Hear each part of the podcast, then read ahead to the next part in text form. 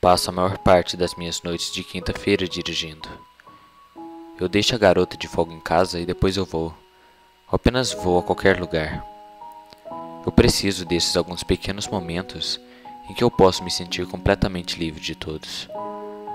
Há uma estrada que se estende ao redor de uma antiga loja de jardinagem que todos os meus amigos trabalharam em alguns anos.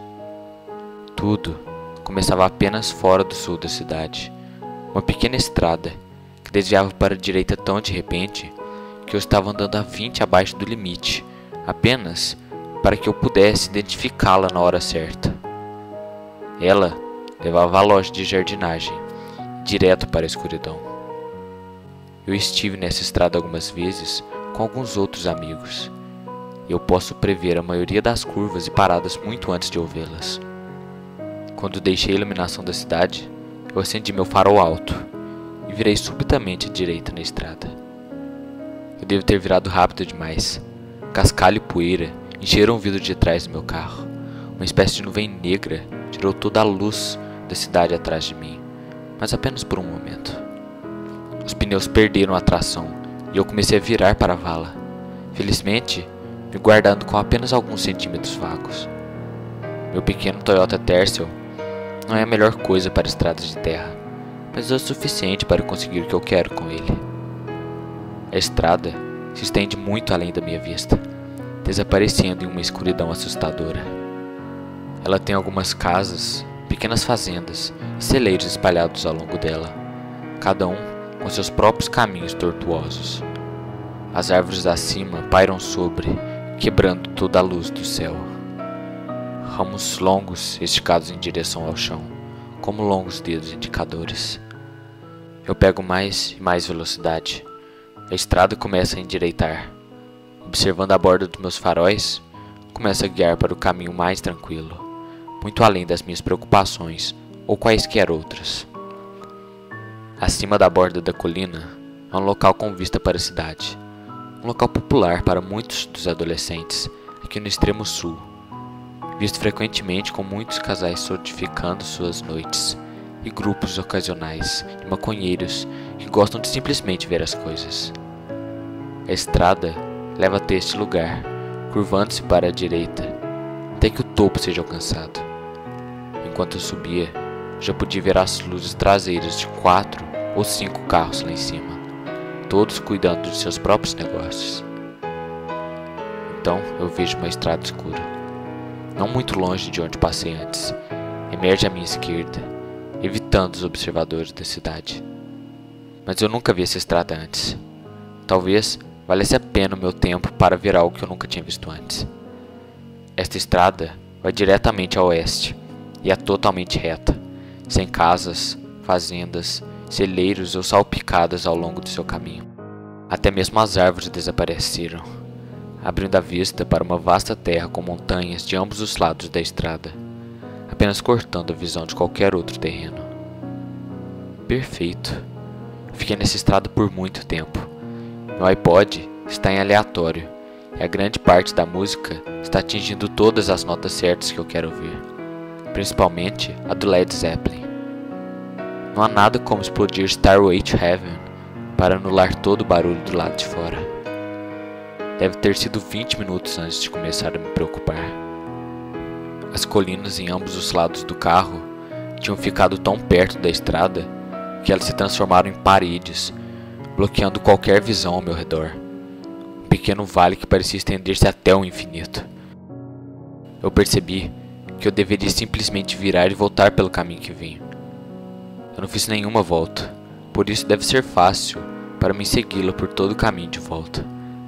Então, eu puxei mais, fiz uma inversão de marcha. Eu até sinalizei para isso. Eu não sei por que eu fiz, mas por um segundo, aquela luz de sinal pegou algo que me parou no meio do caminho. Ele era alto, parecia um homem, mas ele não podia ser. Poderia ter sido um arbusto que as sombras fizeram ter um olhar de mais alto, ainda mais fino. Eu esperei lá por alguns segundos com os meus faróis sobre aquele ponto, mas não havia mais nada. Meu carro deu uma bota na marcha mais alta e eu estava dirigindo. Eu não estava indo mais rápido do que eu precisava estar, uma vez que existem toneladas de viados que gostam de correr na frente de coisas aqui. Mais rápido o suficiente para que eu estivesse quebrando o limite mais do que eu obedecia. Atrás de mim, uma luz começou a tomar o meu espelho. Eu não conseguia distinguir o que era no início, mas eram definitivamente faróis, e eles estavam se aproximando.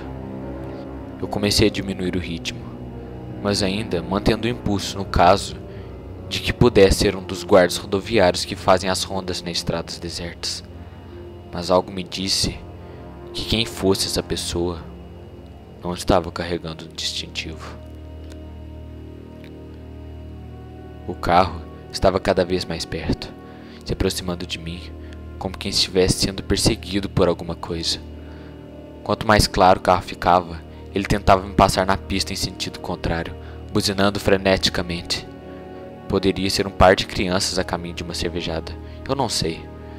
Aquilo realmente não me alarmou, até que eu olhei para o retrovisor de novo.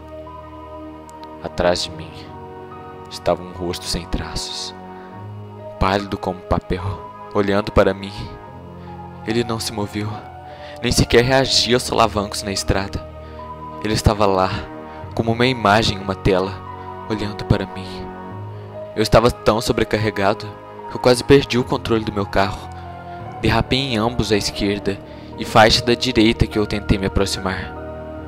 Eu olhei para trás e não havia nada. Nenhuma única coisa. O ar parava mais cheio do que antes, quase úmido. E cada respiração encheu meu pulmão com um ar denso e úmido.